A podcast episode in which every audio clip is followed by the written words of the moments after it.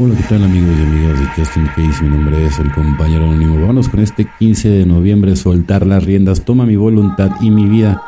Guíame en mi recuperación y enséñame a vivir. Texto básico, página 30. ¿Cómo empezamos el proceso de dejar el poder superior guíe nuestras vidas cuando pedimos el consejo sobre situaciones que nos perturban a menudo? Vemos que nuestro poder superior opera a través de los demás cuando reconocemos que no tenemos todas las respuestas nos abrimos a opciones nuevas y diferentes. La buena voluntad de desprenderse de las ideas y opiniones preconcebidas abre el canal para que la orientación espiritual ilumine nuestra vida. A veces debemos llegar a cierto grado de locura antes de estar dispuestos a poner las situaciones difíciles en manos de nuestro poder superior. Tramar, luchar, planear y preocuparse ansiosamente no es suficiente. Podemos estar seguros de que si ponemos los problemas al cuidado de nuestro poder superior, al escuchar la experiencia de los demás o al meditar tranquilamente, llegarán las respuestas. No hay razón para vivir una existencia frenética arremeter contra la vida como si hubiera un incendio nos desgasta y nos lleva a ninguna parte a largo plazo.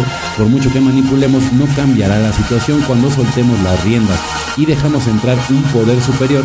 Descubriremos una mejor forma de actuar. Tengamos la seguridad de que las respuestas surgen de una sólida base espiritual. Son infinitamente superiores a todas las que podríamos elaborar por nuestra cuenta. Solo por hoy soltaré las riendas y dejaré que mi poder superior guíe mi vida. Evidentemente, ¿no? tienes que renunciar para que Él se haga cargo. ¿no? Es muy importante. Además, igual, aquí tiene que ver con matar el ego, ponchar el ego. ¿no? O sea, mucha, mucha, mucha humildad para darle cabida a Dios en tu vida.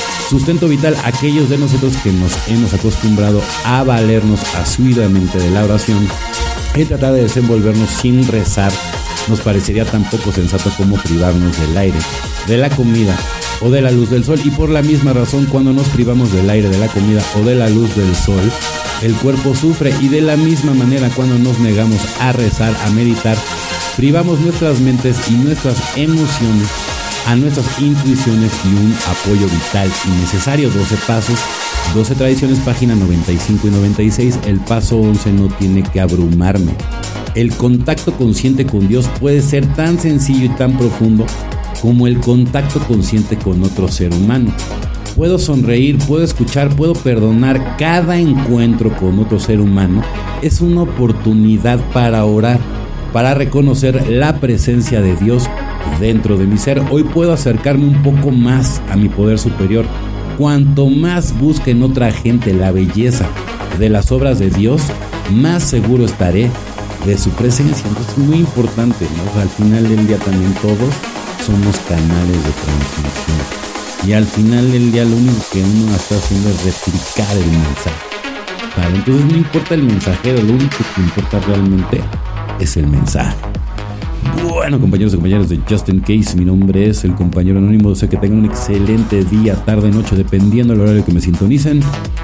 Felices 24 y nos vemos muy, pero muy pronto.